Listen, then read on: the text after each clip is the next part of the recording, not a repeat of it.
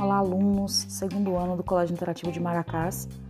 Segue agora algumas dicas sobre atividade avaliativa que vai requerer de vocês conhecimentos sobre as pinturas neoclássicas, sobre as características das pinturas neoclássicas. Essa é a primeira dica. A segunda dica é sobre a arquitetura do período neoclássico. Né? Assim como a pintura e a escultura baseou-se nos princípios clássicos e renascentistas e seguiu também o estilo greco-romano, quais são as principais características das edificações do período neoclássico? Vamos pensar um pouquinho sobre isso? Bem, precisamos também entender o grupo que ficou conhecido como Missão Artística Francesa. Né? Esse grupo Missão Artística Francesa, quais foram os principais integrantes desse grupo? Lembrando que com a transferência da corte portuguesa para o Brasil em 1808, o neoclássico se tornou o estilo oficial no país, em detrimento dos até então vigentes barroco e rococó.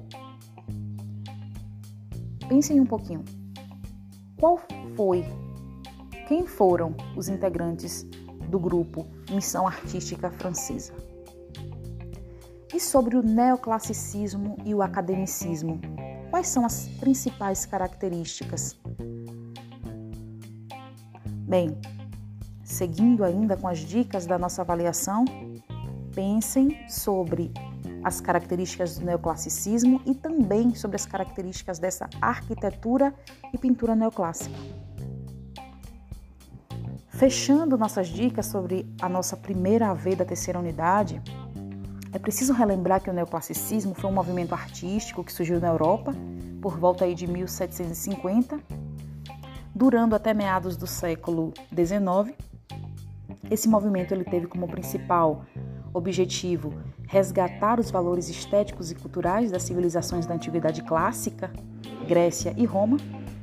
E precisamos entender como era essa arte neoclássica. Para que, que essa arte neoclássica era voltada? E ainda sobre a AV1, vamos falar um pouco sobre a pintura neoclássica, destacando aí, dando ênfase à grande odalisca de Jean Auguste. Então, vocês terão que falar um pouco sobre essa obra, sobre essa pintura neoclássica denominada de A Grande Odalisca. Beijo, até a próxima aula. Desde já, boa atividade avaliativa.